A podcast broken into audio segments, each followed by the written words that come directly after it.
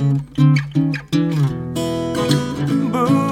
化放送ポッドキャスト QR 火曜日のこの時間はリスナーご意見番いいねっか新潟。リスナーのあなたに知っていただきたい新潟県についての情報をお届けしています。あなたにも一緒に考えていただきたい新潟県についてのクイズもあります。最後までお付き合いください。今回は村上木堀追手です。追手、まあ、漢字で書きますと、え土砂が堆積するの堆、まあ、土辺に降る鳥ですね。えーこの堆、追に朱色の朱という字を書きます。文字通り木材に彫刻を施した後に何度も何度も重ねて漆を塗って作られる製品で、お箸や茶卓、花瓶やお盆、すずり箱、茶ダンスなどが作られております。今日はスタジオにお持ちしているんですが、この器、なかなかこの漆の重ね塗りが非常に味わいの深い、まあ紫色と言いますか、赤紫色をしておりますよね。はいはい。あの、まずは木彫り追手。これまあ、ど何の器ですかね。取っ手がついてまして、蓋が開くようになっております。はい。開けてみてどうぞどうぞ。はい。あなんか趣のある感じねあの、木彫り追手を製造している村上市、あの、新潟県の最も北山形県との県境にありまして、古くから続く武家文化、お城もありました。標高135メートルの山の上にある山城、気軽に登ることができまして、石垣が残る城跡からは村上市の街並みや日本海を一望できます。古くからの城下町である村上、天然漆や良質な木材の産地で、歴代の藩士の意向もあって、漆製品盛んに作られるようになりました。日本海側特有の湿度の高い気候など、湿気作りに適した環境に恵まれていて、江戸時代中期には現在の村上木彫り追手の基礎が出来上がったと言われています。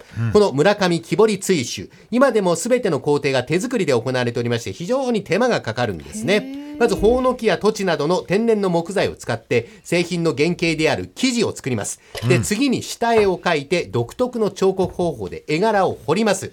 ここまでは生地師と彫り師が行って、その後に塗り師が上質な漆を何回も何回も塗り重ねていくんです。厚く塗りすぎると彫り目を埋めてしまいますし、薄すぎると生地が表に出てきてしまって繊細な技術が必要と。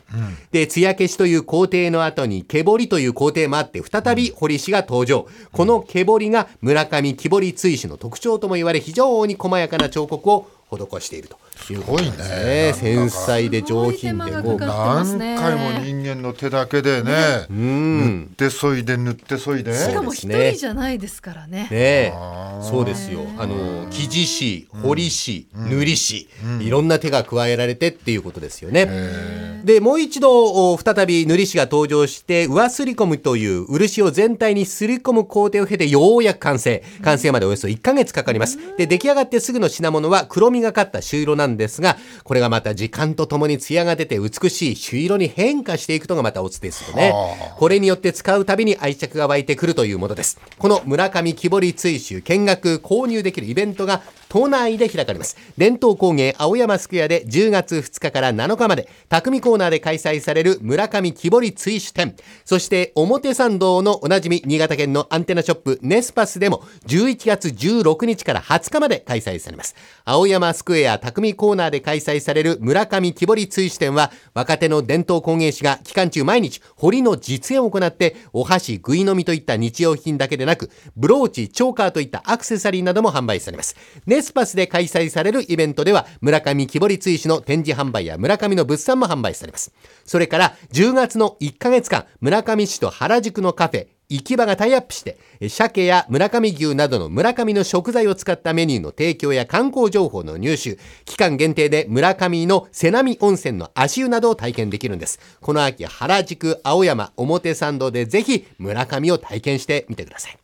ではクイズです。現在村上市城下町の町屋を利用したイベントを開催しているんですが、普段は入れない町屋の内部に入っていって、えー家々に伝わるあるものを無料で見学できる催しなんですね。このあるものとは何か、えー普段は見られない町屋の内部に入って家々に伝わるあるものを無料で見学できる催しこのあるものとは何か。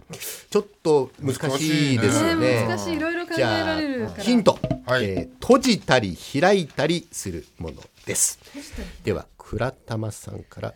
屏風です。屏風。違うかな、はい。あんまり自信ないです。なんか大きな声で言いましたけど。自信 ありそうな自信たっましたけど。ぷりな声だったけど。全然。じゃあ大竹さん。かんない。ぶ仏壇みたいなもの？仏壇。仏壇か。閉じたり開いたりっていうともう、まあ、ふ普段閉じてる感じでなんかなあそんなうんそれらしきの？方がものなんかわかんない当たりっぽいな、はい。倉玉さん屏風、大竹さん仏壇。意見が分かりましたが、正解は倉玉さん。屏風でした。そうなの？はい、えー村上市の中心部に多く見られるうなぎの寝床と称される、まあ、間口が狭くて奥行きの長い作りの町や奥の方に進んでいくと屏風が代々受け継がれた宝物などを時には解説付きでご覧になれるということです。で今年は特別企画として自慢の村上木彫り追試を、えー展示している町屋も多くあるということなんですね。城下町村上町屋の屏風祭り現在開催中です。村上市の旧町人町一帯で10月15日まで見学無料で開催されております、まあ、こういった写真があるんですけどね、えー比較的大きな豪華な屏風が見られると。そうか、はい。まあ全然根本見失ってるけどね俺は。でも屏風は閉じたり開いたりっていうか？でも一応でも閉じられますからね。閉じられますからね。え閉じる？いや最初いや。タンスとか考えちゃっいやいやたんですよ。立て立てたりこう。いやいやこれ閉じますよ。閉じ閉じるか。開けそうか、はい分かった人もいるわけですちはい。